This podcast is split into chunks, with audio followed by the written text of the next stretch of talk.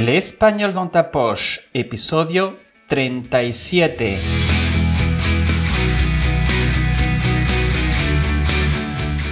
Hola, querido, querida oyente.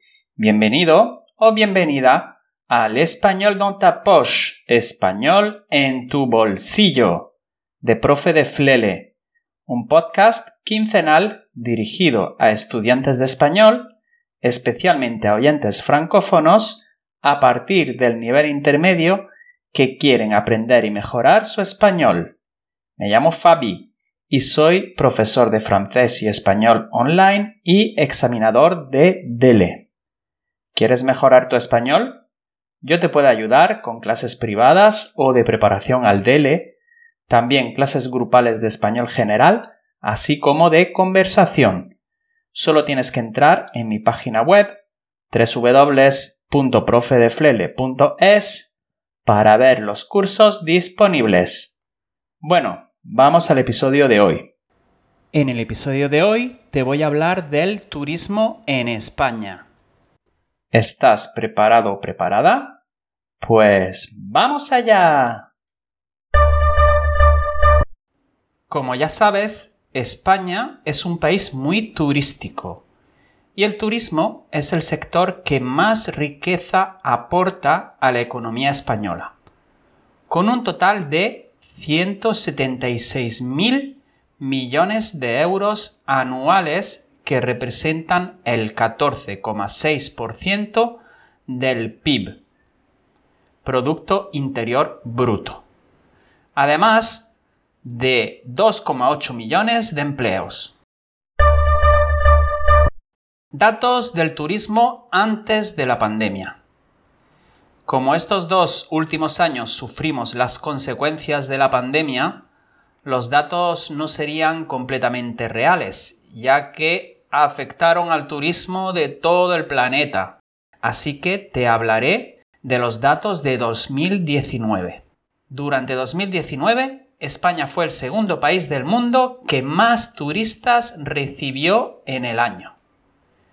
En 2019 viajaron a España casi 84 millones de turistas procedentes de otros países.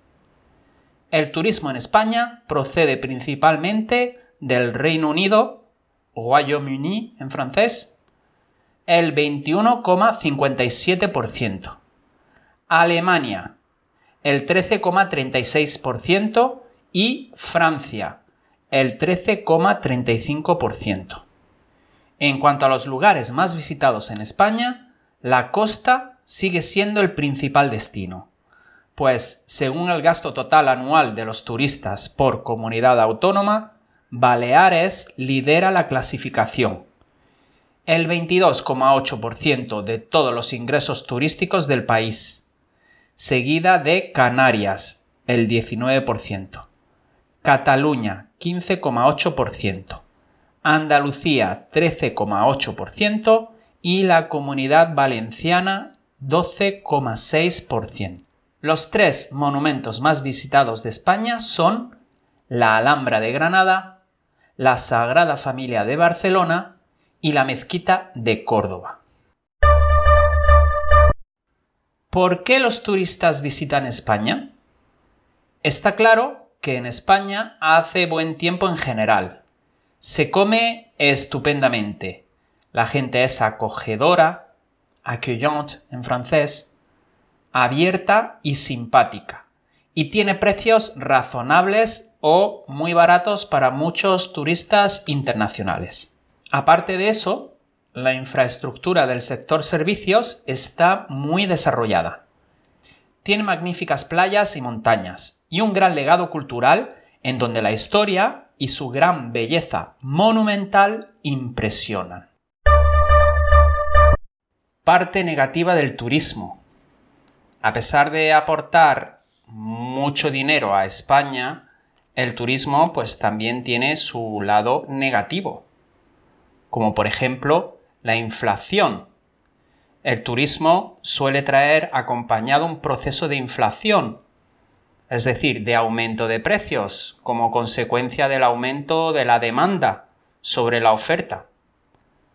También hay mucha especulación en cuanto a la construcción, hay también estacionalidad laboral, es decir, contratos de trabajo muy cortos, de poca duración, hay mucha inseguridad laboral, el sector servicios no está muy bien pagado, hay demasiada dependencia de la actividad turística, en cuanto al entorno hay contaminación, degradación del entorno, hay un desarrollo urbano no integrado en el entorno, hay congestión del tráfico, que eso provoca también mucho ruido, hay un turismo negativo, que es el turismo de borrachera, que vienen aquí a España a solamente ir de fiesta, beber y molestan muchísimo a la gente local.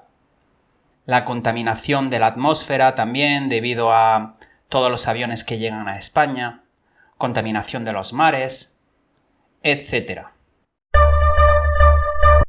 Origen del turismo en España.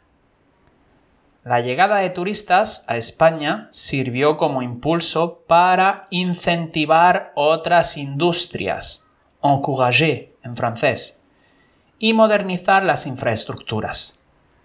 El turista no solo visitaba espacios, sino que tenía que alojarse en posadas, des auberges en francés, hostales y hoteles, que tuvieron que construirse. También consumía servicios y productos, ropa, complementos, maletas, baúles de equipaje, de coffre en francés, etc. A ver, hay que aclarar una cosa. Cuando hablamos de turistas, nos referimos a las clases adineradas, es decir, a la clase con dinero, a la burguesía de finales del siglo XIX y principios del siglo XX, que eran quienes tenían capacidad económica para viajar. El turismo de masas, como lo conocemos hoy, es un fenómeno con menos de 20 años de vida, Parece que todos hemos podido viajar toda la vida en avión y con billetes a precios muy baratos, pero esto no es así. Esto es algo muy reciente. Si pensamos en nuestros padres o abuelos, pues no viajaban o no viajaban tanto como se viaja hoy en día. Este tipo de turistas lo que buscaban eran balnearios, termas, y lugares para descansar fuera de las grandes ciudades.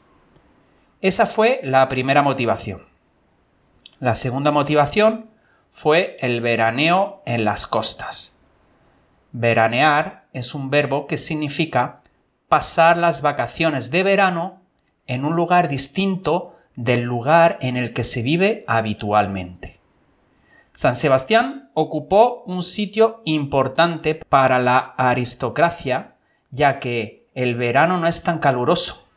Gracias a eso, se empezaron a construir hoteles en la costa y a mejorar las infraestructuras del transporte para llegar a esos hoteles.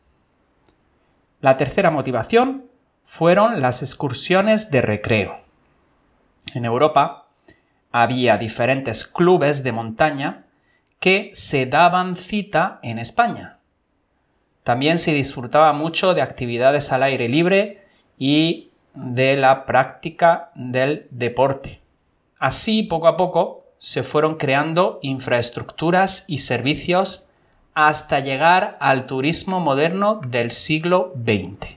¿Y tú? ¿Has visitado España alguna vez? ¿Te gustaría venir a pasar tus vacaciones? Te esperaremos con los brazos abiertos. Bueno, eso es todo. ¿Qué te ha parecido el episodio? Déjame un comentario. Si deseas ponerte en contacto conmigo, escríbeme un email a profedeflele.gmail.com. Si te ha gustado el episodio, déjame 5 estrellitas en iTunes y en Spotify. Compártelo y suscríbete a este canal para no perderte ninguna publicación. También puedes suscribirte a mi canal de YouTube y seguirme en Instagram y TikTok. En todos mis canales y redes sociales soy profe de Flele. Esto ha sido todo. Espero que pases una muy buena semana. Muchas gracias por tu atención y nos vemos pronto. Adiós.